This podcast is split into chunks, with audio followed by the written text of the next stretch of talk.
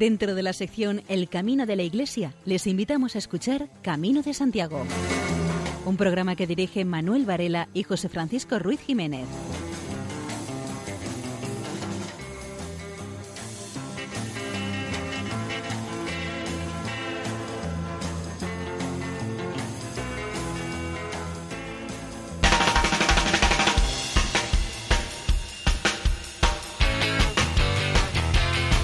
Queridos oyentes, les damos la bienvenida a una nueva edición del programa Camino de Santiago en la sintonía amiga de Radio María. Durante los siguientes 55 minutos vamos a intentar entretenerle, informarle y llevar hasta sus receptores todo aquello que tenga que ver con la actualidad del Camino de Santiago.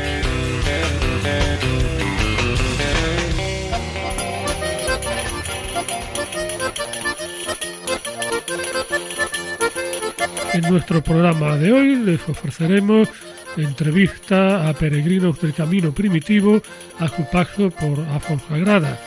El sacerdote Daniel Pajuelo, conocido por su música rap y sus intervenciones en las redes sociales, nos habla del Camino de Santiago. También tendremos a la profesora de religión Inmaculada Vázquez, que nos hablará del camino, tema que trata en su último libro, Gracias Hijo, un mundo mejor es posible. Les ofreceremos también noticias jacobeas y buena música. Y sin mayor dilación, entramos en materia.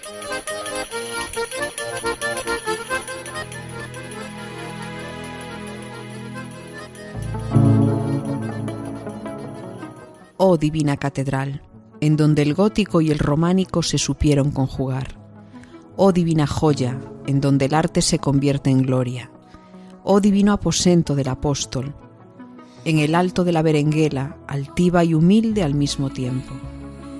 Quien con sus graves campanadas nos recuerda cada hora que el tiempo es oro petrificado en la plaza del Obradoiro, es plata en las platerías y es azabache y silencio en el divino lugar en donde el mayor incensario recoge las plegarias de los peregrinos y en el humo del incienso las eleva al más allá, al cielo.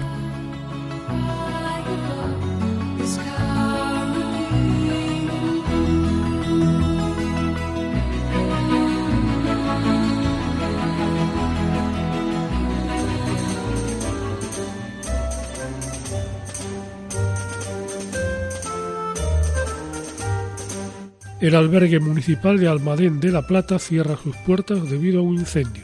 AJMC fue detenido por la Guardia Civil como supuesto autor de tres atentados contra edificios públicos del Ayuntamiento de Almadén de la Plata, localidad de la Sierra Norte de Sevilla.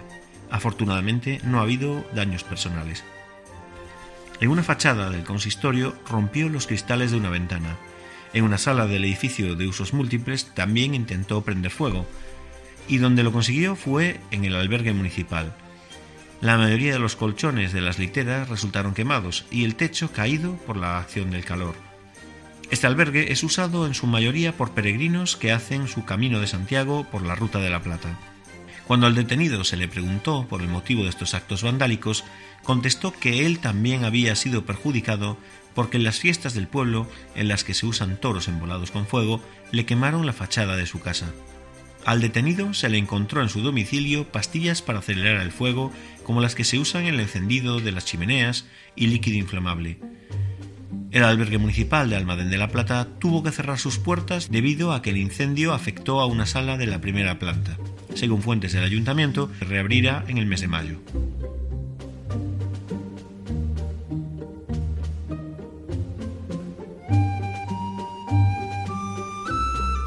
La localidad Priaranza del Bierzo cuenta con un nuevo albergue de peregrinos.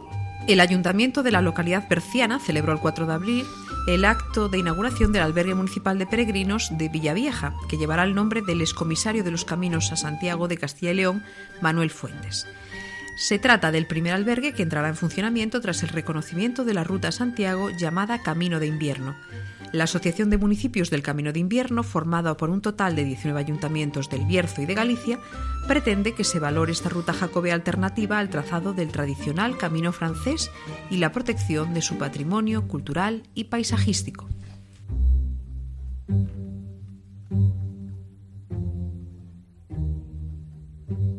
La Junta de Galicia revalorizará el camino portugués con la señalización del itinerario. Los peregrinos que elijan el camino portugués por la costa para llegar hasta Santiago están enhorabuena. La Junta revalorizará este itinerario con la señalización de la ruta a su paso por Vigo. Los trabajos cuentan con un presupuesto superior a los 700.000 euros el camino portugués por la costa fue oficialmente reconocido en el 2016. Es un itinerario que no deja de crecer y en el 2017 fue elegido por cerca de 7.500 peregrinos frente a los 2.600 del año anterior. La senda que discurre por la costa parte desde Porto y finaliza en el municipio de Rondodela, donde se conecta con el camino portugués de interior.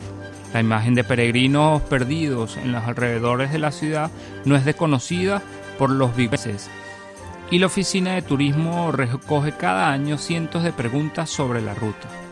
A mayores de la señalización, la Junta impulsará acciones divulgativas y de promoción.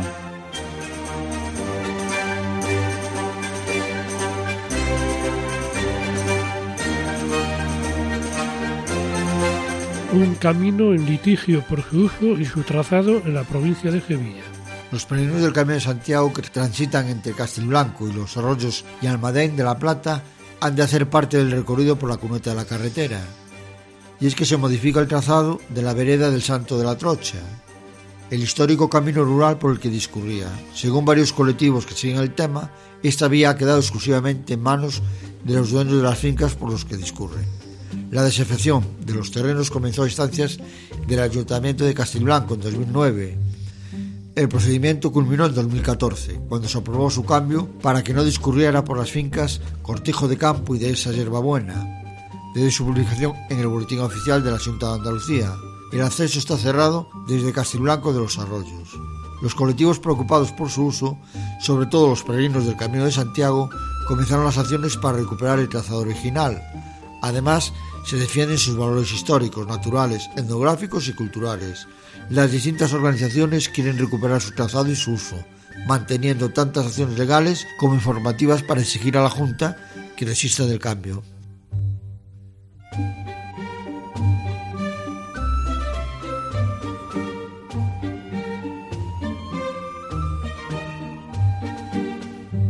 Experiencias de vida y para la vida. Este año se han vuelto a realizar las experiencias del Camino de Santiago en el Colegio Salesiano de Ciudad Real, con los alumnos de cuarto de ESO y los de formación profesional. Los alumnos de secundaria hicieron el camino francés desde Sarria y los alumnos de formación profesional, en su novena edición, hicieron el camino portugués desde Tui, Pontevedra. En diez días, un total de 65 peregrinos fueron a saludar al apóstol Santiago, es una experiencia educativa que abarca varios estados en la vida, momentos duros, decepción, soledad, temor, que a veces son más duros aún debido al mal tiempo. Sería muy pobre quedarse solo en experiencias negativas y el camino ofrece todo lo contrario también. Ante los momentos duros siempre aparece alguien que te anima a seguir con una sonrisa. Ante la decepción en las etapas intermedias aparece la gran ilusión de llegar a la meta y encontrarte cara a cara con el que te espera en Santiago de Compostela, que es el mismo Jesús. Ante la soledad pasajera, aparecen compañeros de camino que entre risas y bromas hacen más llevadero el esfuerzo físico de dar cada paso. Y ante el mal tiempo, siempre aparece un rayo de sol o un arco iris que, como en la resurrección, hace ver que más arriba de las nubes y la oscuridad está el sol que brilla y da calor, utilizando las palabras de alguien muy conocido, don Bosco, más arriba siempre hay sol. Estas, entre otras, son las razones por las que hacen el camino, y que si Dios quiere seguirán haciendo para que cada uno sea capaz de encontrarse y conocerse a sí mismo.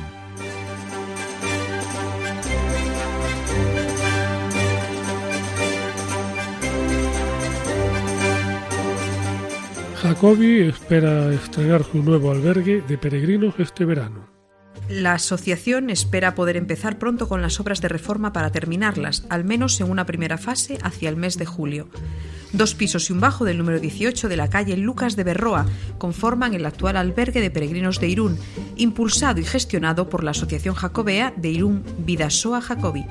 14 años después de poner en marcha este proyecto, la entidad espera estrenar este verano su tercera ubicación, que será la más ambiciosa hasta ahora. La Junta del Gobierno del Ayuntamiento de Irún ha aprobado ceder a Jacobi para un periodo de cuatro años que se pueden prorrogar el antiguo parvulario del Pinar en la calle Lesaca, eh, número 1, para su uso como albergue de peregrinos de Vidasoa. Era una petición que llevaba cierto tiempo sobre la mesa y que se ha podido resolver con la desafección de este edificio por parte del gobierno vasco.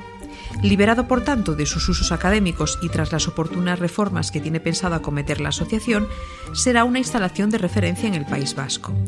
La reubicación del albergue ha sido un asunto que el consistorio se ha tomado muy en serio. La nueva instalación tendrá 10 plazas más que la actual. El gobierno vasco está preparando un nuevo decreto en el que exigirá que haya al menos un cuarto de baño por cada 10 huéspedes. En el nuevo albergue se podrá cumplir sin problema con este requisito. Otra mejora significativa llegará con las zonas comunes de estancia de las que carece la instalación de Lucas de Berroa.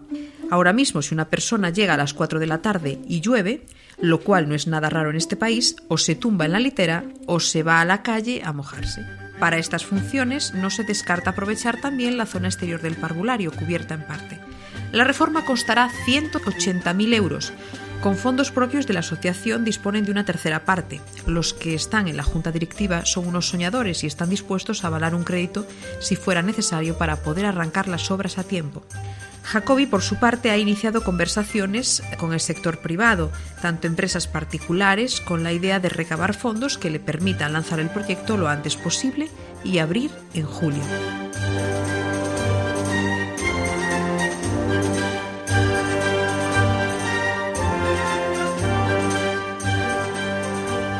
Celebrada la Asamblea General Anual de los Amigos del Camino de Santiago de Palencia.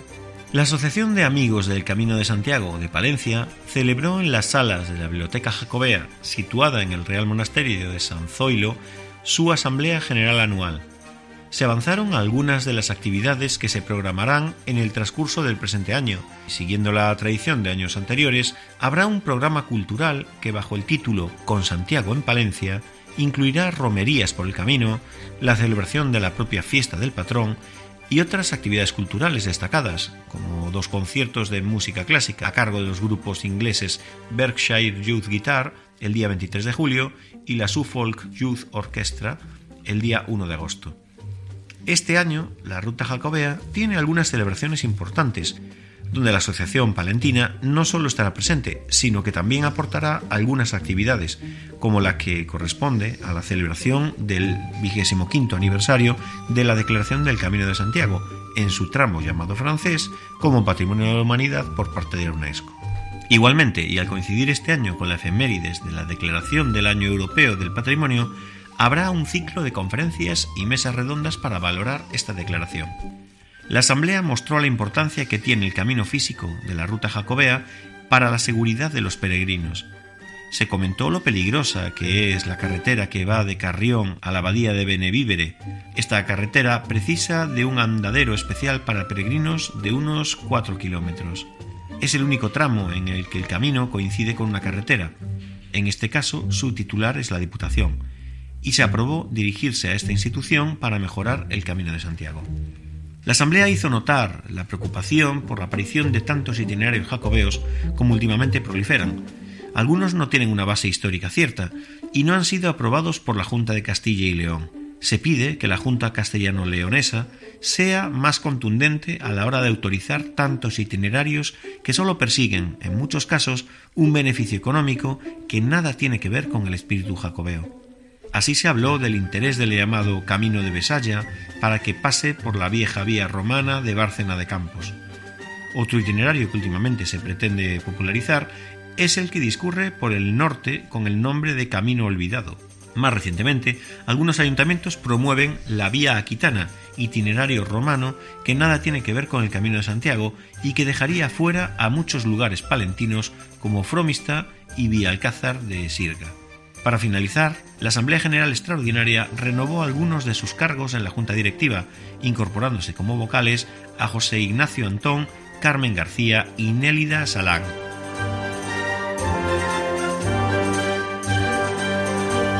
Nos encontramos en el mes de mayo, que es el mes de María, y Radio María requiere la colaboración de todos ustedes para seguir adelante con su misión. Id al mundo entero y anunciad el Evangelio a toda la creación, dijo Jesús a sus discípulos. También hoy el Señor quiere que seamos misioneros bajo el manto de la Virgen, Reina de los Apóstoles. Radio María, que no tiene más fin que colaborar en esa misión evangelizadora, os pide en este mes de mayo un esfuerzo especial de oraciones, voluntarios y donativos. Así, la voz de Cristo podrá llegar a todos los rincones de España y de otras naciones del mundo a las que queremos llevar Radio María. Puedes informarte de cómo colaborar llamando al 91 822 8010 o entrando en nuestra página web radiomaria.es. Apóstoles y misioneros del mundo con Radio María.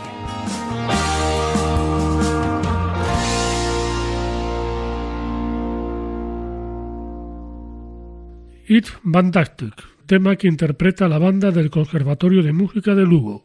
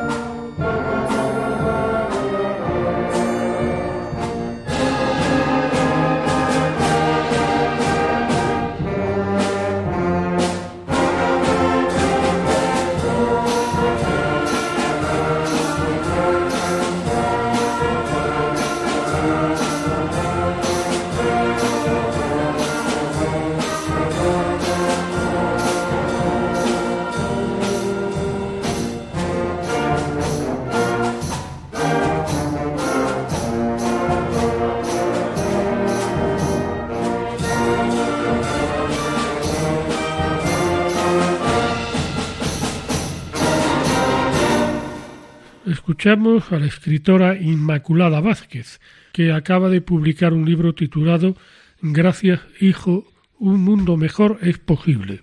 En primer lugar, nos va a hablar de su experiencia como madre adoptiva. Pues Gerald sí, llegó para mí como un regalo de Dios. La verdad es que es el regalo más maravilloso que me ha hecho, eh, porque supuso para mí pues el poder ganar en ternura, en generosidad, en saber salir más de mí como nunca antes lo había hecho, para poder dar, estar atenta al otro, al niño, a, ese ser que pide atención y que me hace después ver la realidad del mundo real, que hasta entonces casi como que eras inconsciente, de ver cómo otros niños que se quedaban allí no tenían esa experiencia tan maravillosa de tener una familia. Pero luego me fui dando cuenta poquito a poco y sobre todo tras leer la encíclica de Laudato Si de, del Papa Francisco, en donde se nos habla de esa casita común que el Padre bueno nos hace para toda una gran familia humana que somos todos nosotros y cómo nosotros también podemos formar parte de esa gran familia y hacer que aquellos niños no se sientan para nada huérfanos porque no lo son, porque todos formamos una familia. Y un poco pues es esa experiencia que viví y, que hizo que escribiese este libro y este diario de adopción para eh, poder colaborar con ellos a través de la venta del libro. Y es lo que estamos haciendo, enviando dinero a las misioneras de la caridad de Manila, donde estaba mi hijo, para que puedan esos niños tener una mejor calidad de vida y sobre todo para que vean que todos formamos parte de una gran familia, ¿no? la familia humana, que somos todos hijos de Dios. También nos cuenta su experiencia en el Camino de Santiago. En el libro Gracias Hijo, un mundo mejor es posible, que lo creo porque después de la experiencia que hemos vivido, con ese cariño, esa cercanía de toda la gente, pues sí, uno de los episodios, de los capítulos, eh, voy narrando un poco la experiencia desde el Cebreiro hasta Santiago en siete etapas que fuimos haciendo con dos amigas mías y con mi hijo y la experiencia que te va dando el camino es que muchas veces partes con la mochila muy cargada y luego te das cuenta de que no son necesarias tantas cosas y eso se parece a la vida real que poco a poco te vas dando cuenta de que no son necesarias tantas cosas para ser feliz, sino que lo que realmente es importante, pues ese grupo de amigos, de familia, de personas que hacen que tu vida sea más feliz y mejor. Y en el Camino de Santiago realmente me fui dando cuenta de esa experiencia, que lo más importante que tenemos en el mundo pues son las personas, las cosas se van sacando de la mochila, ¿no? Escuchamos Cucu Ue, interpretado por el coro infantil del Conservatorio de Música de Lugo.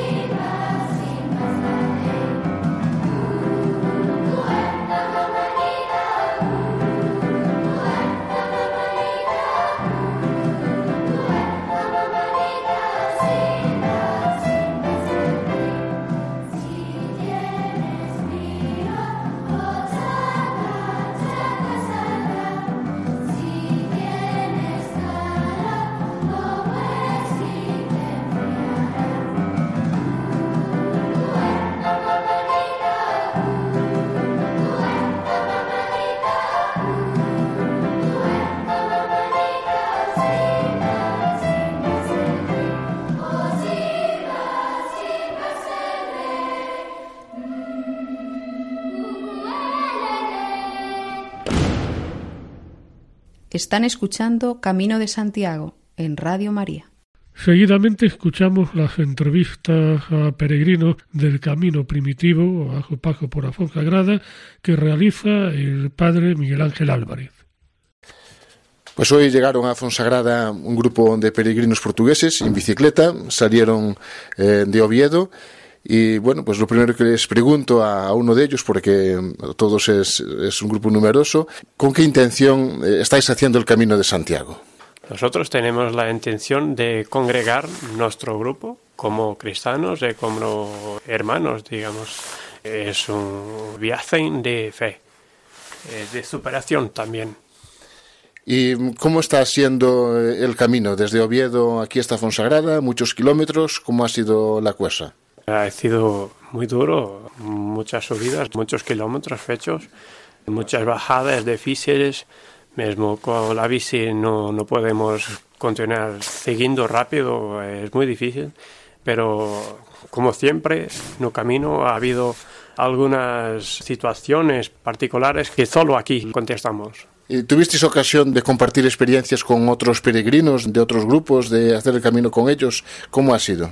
Sí, eh, por supuesto. Ha habido contacto con otros peregrinos, eh, no muchos. De bici no, no habíamos encontrado ninguém hasta esta mañana que ha pasado uno español, pero mismo a pie, eh, cerca de 30 personas, habíamos hablado con algunas, siempre enriquecedor. Cambiamos de miembro de, de, grupo. ¿Estáis ilusionados para llegar ya a Santiago pronto? Sí, sí. Nuestro objetivo no es la llegada, es el camino. Este es el, el, cuarto camino que hacemos. Lo primero he hecho en Portugal desde el puerto, camino central. Después el camino interior con Villa de la Plata. Nuevamente el camino central con otro miembro del grupo. Nuestra experiencia no es tanto la llegada, mas es la caminada. En nuestro caso, la pedalada. Porque es una experiencia enriquecedora de comunión de fuerzas de grupo, porque solo no es posible. Eu queria partilhar com vocês a, a experiência que nós outros tivemos em La Montanha. Curioso que nós fizemos a ruta dos hospitais. Estava um calor imenso e hum, sem água. E de repente apareceu neve, a única água que na montanha. Nos faltaban 30, 40 kilómetros para la geada. Para nosotros fue una maravilla de Dios, de Dios. Casi como quien dice que Santiago salió a vuestra ayuda. Que lleguéis felizmente también a Santiago, que allí os encontréis sobre todo con Jesucristo y que vuestra experiencia también pues eh, sea grata para vosotros. Y desde aquí también os agradecemos que nos visitéis, que paséis por nuestra parroquia, el compartir la Eucaristía y toda esta experiencia jacobea que para nosotros también es muy buena. Muchas gracias y buena peregrinación. Gracias. Hoy llegó hasta Fonsagrada un grupo de peregrinos y peregrinas polacas. Tenemos a una, Ela, que habla mm, castellano perfectamente y entonces pues vamos a hacer una pequeña entrevista, un pequeño testimonio también para los oyentes de Radio María. Y le pregunto lo mismo que le pregunto a todos los peregrinos. ¿Por qué estás haciendo el Camino de Santiago? Ya desde muchos años estaba pensando de venir a Camino de Santiago, peregrinar a la tumba del apóstol para pedir algunas cosas para empezar una nueva etapa en mi vida. Hace poco me casé, estoy pensando en tener hijos y quiero todo esto dedicar al santo, bueno, al Cristo principalmente, y quiero que me acompañe en este camino por toda la vida. Y el camino de Santiago es parte de la vida. Quiero llevar este camino después ya con mi familia y quiero que sea lleno de gloria, lleno de presencia de Dios en mi vida. ¿Y qué es más difícil, el camino de la vida o el camino de Santiago? ¿O las dos cosas?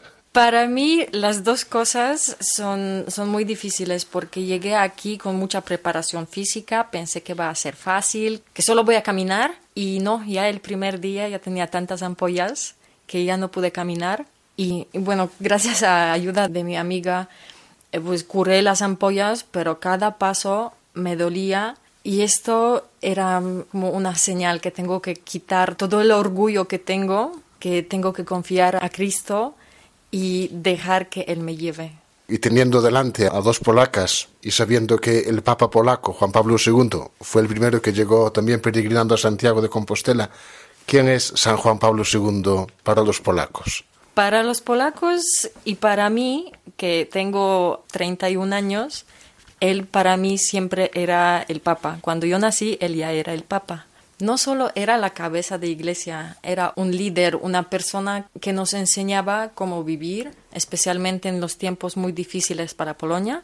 Y yo crecía con él. Tenía 18 años cuando falleció. Y era una persona, una señal que nos indicaba qué hacer, era una autoridad para los adolescentes, una persona que escuchamos. Y también luego con la misma amiga que está aquí conmigo presente, fuimos a la beatificación de Juan Pablo II a Roma. Era también una peregrinación para nosotras muy importante. Lo llevamos en los corazones todos los días. Es una persona que nos enseñó mucho y también de la misericordia de Dios, que hizo el santo de misericordia de Dios y también nos enseñó la coronilla. Esto llevó a todo el mundo. Yo vivo ahora en México. Yo estoy casada con, un mexicano. En México también aman mucho a Juan Pablo II. Eh, Lo encuentro en todos lados y él me abrió muchas puertas en la vida. Muchas veces estaba en la situación muy difícil y algo se encontraba una solución muy rápido, alguien salía para ayudarme gracias a ayuda de Juan Pablo II. Él nos cuida, a los polacos en extranjero especialmente. Doy fe, no sé si, si es por intercesión de San Juan Pablo II, supongo que sí, que aquí en Fonsagrada, cuando hay peregrinos polacos, están siempre en misa. Eso sí que se agradece. Bueno, pues eh, muchas gracias por este testimonio, por este, bueno, pequeña molestia para esta entrevista. Yo deseo que lleguéis felizmente a Santiago y que os encontréis, pues por medio de Santiago, también con Jesucristo de un modo nuevo. Muchas gracias y buen camino. Muchas gracias. Hoy ha sido un día de muchos peregrinos en la celebración de la Santa Misa y también en la bendición posterior. Y también por eso aprovechamos hoy para hablar con Inés, una peregrina italiana que llegó esta tarde a Fonsagrada y compartió también pues, la Eucaristía con nosotros. También le pregunto lo mismo que a los anteriores. ¿Por qué hacer el Camino de Santiago? Hacer el Camino de Santiago lo estoy haciendo con mi marido y es para mí un momento de parar todo con lo que pasa cada día y concentrarme más en lo que soy yo y buscar algo de espiritual a través del cansancio de lo que es este camino y de las cosas que pasan. Y ahí te das cuenta realmente, por lo menos yo me doy cuenta que hay eh, algo muy importante que tenemos que fijarnos a veces en pequeñas cosas, porque tú ves una subida exagerada y vas pensando, pero lo voy a hacer, lo voy a lograr, sin darte cuenta, tras una Ave María, un Padre Nuestro, estás arriba. Bueno, eh, principalmente es realmente olvidar todo lo que afuera puede distraerte y quedar más cerca de la espiritualidad. ¿Y la dificultad eh, física del camino, cómo ha sido? Al momento me asusta, a la mitad de la subida me paro unas veces, dos veces, tres veces, pero al final llego y pasa todo, a pesar del dolor de pie, de pierna, pero pasa. Y es una alegría, entonces lo, lo supero bien. ¿Es la primera vez que hace el Camino de Santiago? No, he hecho hace 20 años el camino en bicicleta con mi marido y con mi hija, que tenía 16 años. Pero es distinto, caminando es totalmente distinto, es otro camino, el otro era el del de, francés. Uh -huh. Entonces, eh, no, y encima he hecho otros caminos en Italia, como el de San Francisco, el de San Benedetto, y siempre son eh, caminos que te ayudan a crecer. ¿Y la, la, experiencia con los otros peregrinos que se fueron encontrando por el camino? Ah, es un poco variada, porque hay peregrinos que no sabes por qué lo hacen. Y, bueno, una dice, quiero adelgazar. Y ahí, ay. A veces hay personas que buscan el norte, yo lo veo. Pero, por ejemplo, he encontrado italianos que no, no sabía, pensaba siempre eran españoles, y al final y son un papá, un hijo y un sobrino y realmente es espiritual y hemos charlado un poco, bueno, pero de, tengo que decir que con todos los peregrinos que me encuentro hay algo de bueno en todos, sí.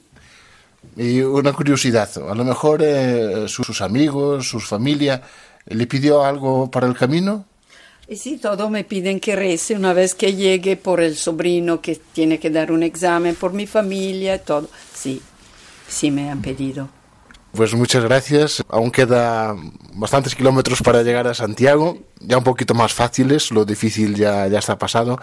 Y pues deseo, como a todos, que lleguéis felizmente a Santiago, que abracéis al apóstol y que volváis muy contentos a, a vuestro lugar de origen, a Italia. Muchísimas gracias. Gracias a ustedes. Hoy hablamos con Sonia, una peregrina de habla inglesa, que nos da pues un breve testimonio eh, de los motivos por los que ella está haciendo el Camino de Santiago. Hola, me llamo Sonia, vengo de Eslovaquia y vengo aquí con mi marido Iván. He decidido hacer el camino para glorificar a Dios, agradecerle que pueda estar aquí, por haber entregado su vida y por tener esta oportunidad de estar aquí y disfrutar todas las bellezas y cualquier cosa que tenga preparado para nosotros. Muchas gracias.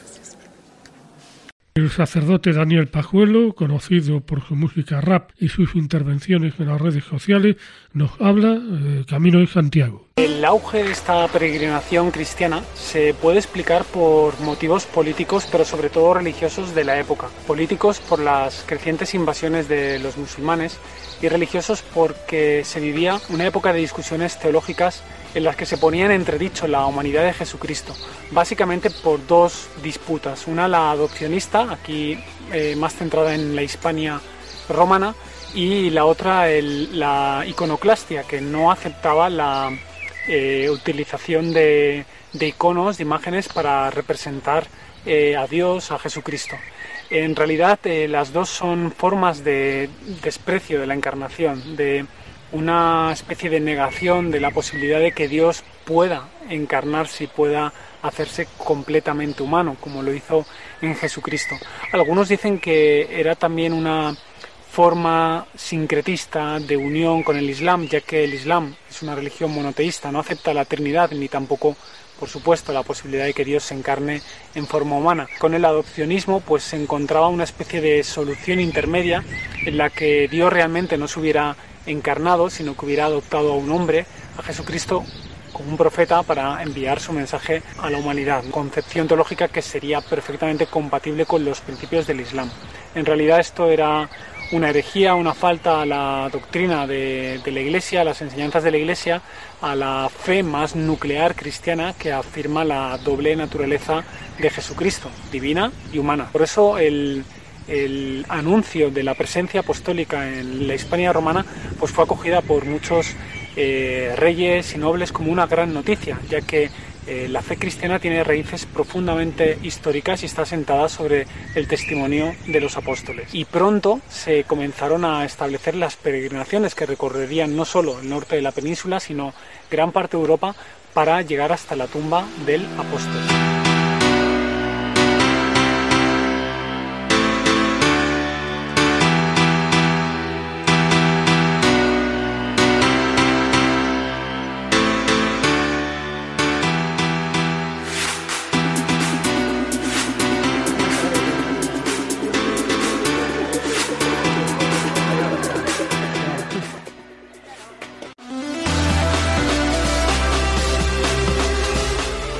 Peregrinación tiene como tres componentes. Una, la parte del sacrificio, ¿no? Y ahí viene la segunda componente de toda peregrinación y son los otros. Escuchar las necesidades del otro, de pedir ayuda.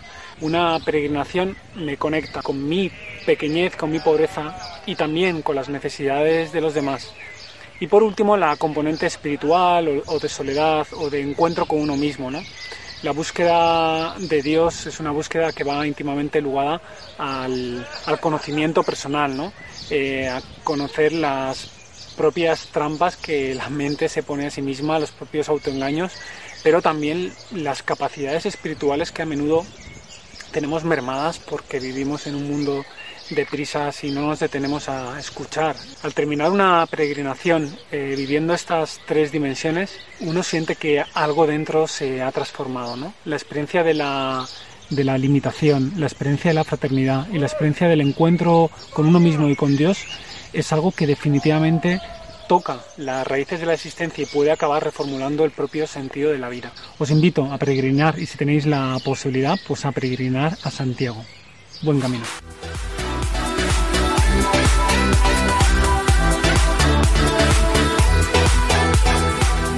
Encuentro ya en Marín y venía pensando que el camino de Santiago es casi como una red social. El hecho de que peregrine tanta gente utilizando la misma vía hace que nos encontremos personas de todo tipo y de muchas partes del mundo que hablan distintos idiomas y que pensamos de forma diferente. Es verdad que hay muchas cosas que compartimos los peregrinos, ¿no? El deseo de búsqueda, de conocimiento de uno mismo, eh, también la búsqueda de Dios para aquellos que compartimos un mismo sentimiento religioso o espiritual de la vida, pero también hay muchas cosas que nos hacen diferentes y sin embargo el camino es siempre un lugar de encuentro y de acogida, ¿no? Están ustedes en la sintonía de Radio María. Escuchamos al grupo La Triple L que publica este año un nuevo tema, Te perdono.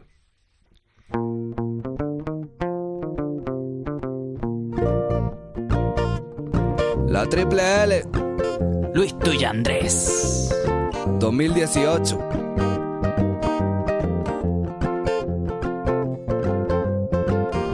Mi historia ya te la han contado.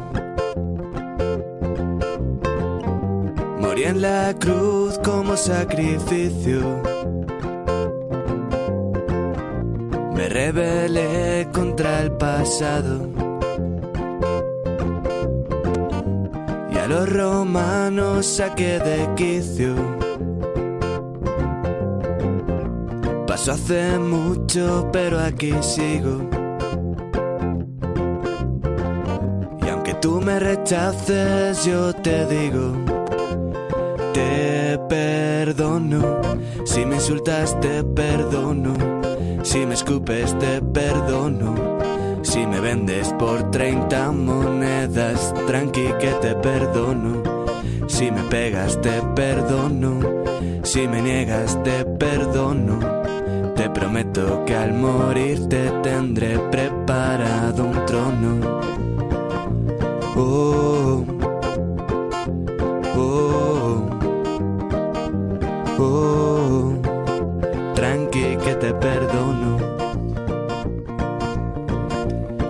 por ahí con doce amigos. Y ni a los leprosos yo discrimino. Aunque has pecado, yo te redimo.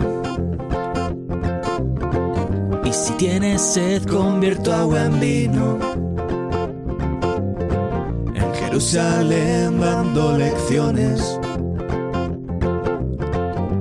Fariseos seguían mi pista. A los ciegos devolvía la vista. Porque para los milagros soy un artista. Al final de la historia yo resucito. Este mensaje dejado escrito. Te perdono, si me insultas te perdono, si me escupes te perdono, si me vendes por 30 monedas, tranqui que te perdono, si me pegas te perdono, si me niegas te perdono, te prometo que al morir te tendré preparado un trono. Wow. Wow, wow, tranqui que te perdono. Wow,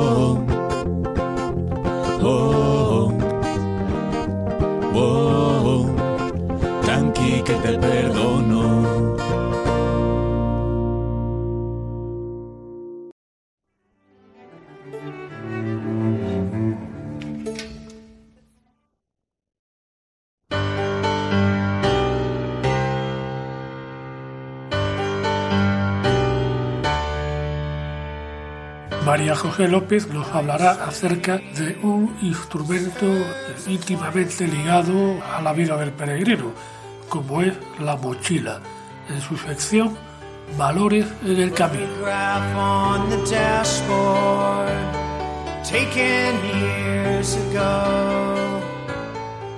Ante el esfuerzo que supone llevar la carga de tu mochila en el camino, uno tiene sentimientos contrapuestos. Por un lado, te gustaría pasarla a otra persona. Por otro, sientes que es un reto poder llevarlo todo tú mismo. Cada peregrino del camino lleva su propia mochila personal. No puedes olvidar que tus compañeros llevan su propia mochila, y lo que nunca podrán hacer es llevar dos mochilas. Tampoco podrán soltar la suya para cargar con la tuya, ya que ellos necesitan su propia mochila. Así que no te enfades con el mundo, porque el mundo no tiene la responsabilidad de cargar con tu mochila. Quizás sí puedes permitir que otras personas te ayuden a llevar alguna cosa, pero en definitiva, la mochila es tuya y tú debes encargarte de su peso. Ir acompañado y que esa compañía humana te aliente, te haga más llevadero el trayecto, te motive y te haga reír es muy bueno. Con el dolor, los problemas y las dificultades en la vida pasa exactamente igual. No puedes pretender que otros carguen con lo que te corresponde llevar exclusivamente a ti.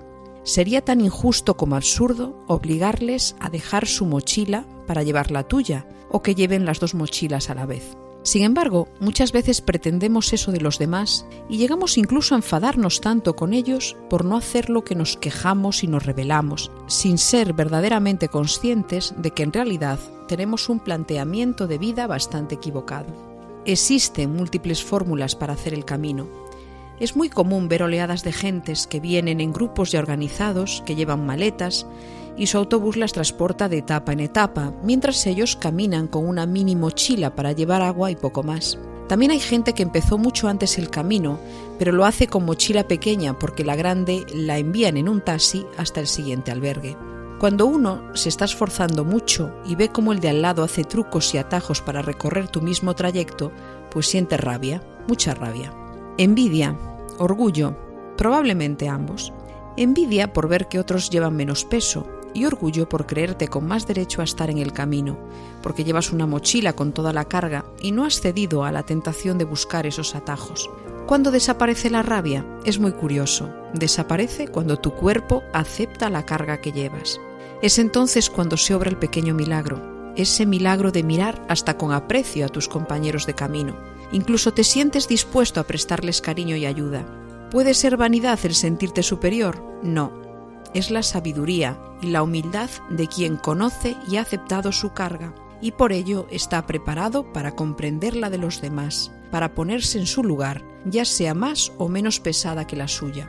Gracias al don de la fe, Dios pone en nosotros la capacidad para aceptar el dolor, viviéndolo como una oportunidad para superarse, para crecer y para aprender y así consolidar las bases de la vida con el esfuerzo que hemos hecho sin buscar salidas rápidas ni regatear.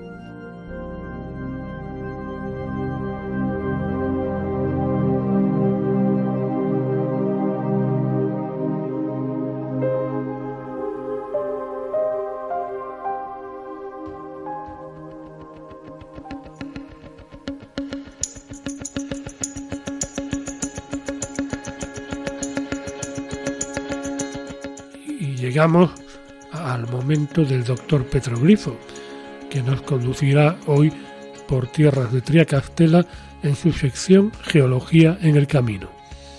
Evidentemente les estamos hablando de Luis Miguel Galvez.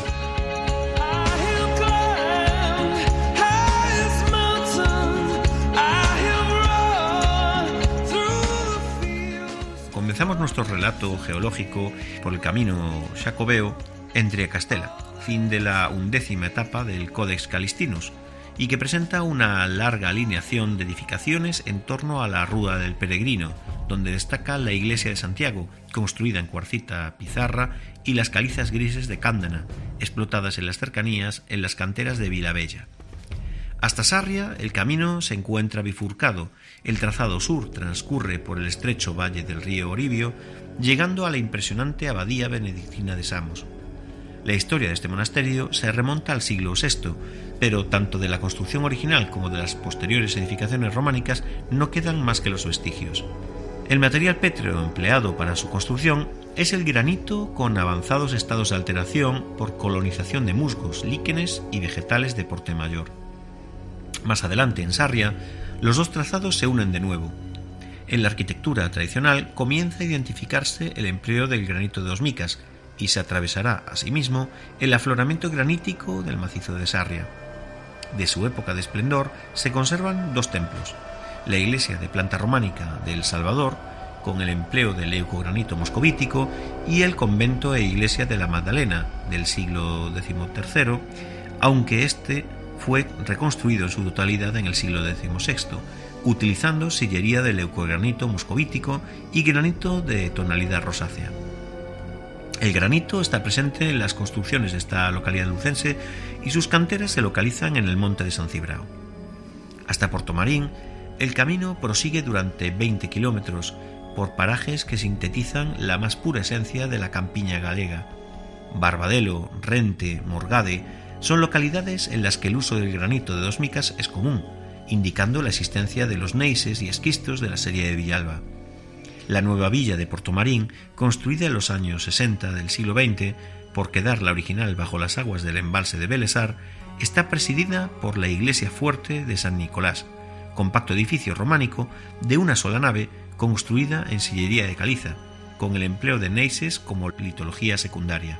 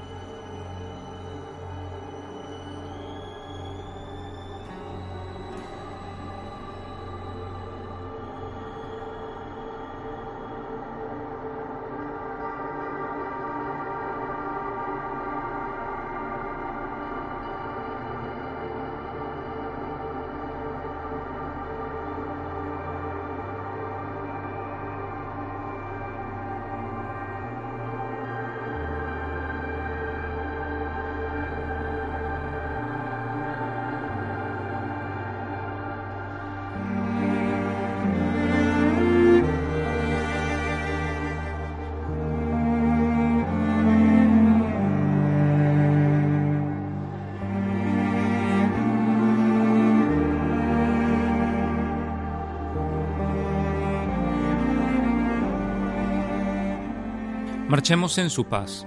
Él viene con nosotros, el Maestro caminante y viajero en Galilea, el Maestro yendo y viniendo fatigado. Marchemos con Él. Bajó a enseñarnos caminos, a poner nuestros pasos tras los suyos, a avanzar hacia el Padre día tras día. Cuando nacimos comenzó la marcha por la vía de la vida sin parar. Viajar es nuestro destino, pero nunca solos aunque la ruta se retuerza. Bien sabemos el camino y sabemos el término. Bien sabemos del peligro y del compañero. Marchar, viajar, avanzar es cansarse. Ánimo, la vida entera se expresa en el camino. Nunca como ahora viviremos tanto. Y apretémonos todos como sarmientos vivos. Esta vida es un viaje, pero también amistad. Un amigo común nos hace amigos. Habrá lances, dificultades, fatiga. También habrá un maestro con su brazo fuerte. Marchemos, Él viene con nosotros.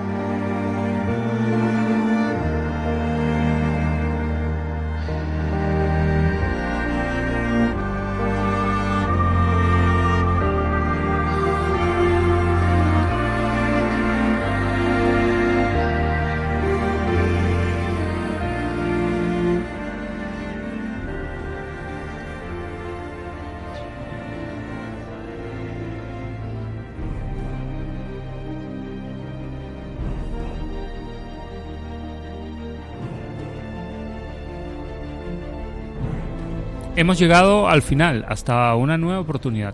Nos veremos Dios mediante, o mejor dicho, nos escucharemos dentro de 14 días, es decir, dos semanas. Cualquier duda o consulta que quieran realizar pueden llevarla a efecto escribiendo al correo electrónico camino de santiago Nos disponemos a iniciar una nueva y dura etapa, esta vez entre las localidades de Santiago de Chile y Shanghái. Hasta dentro de dos semanas les deseamos buenas noches y feliz andadura.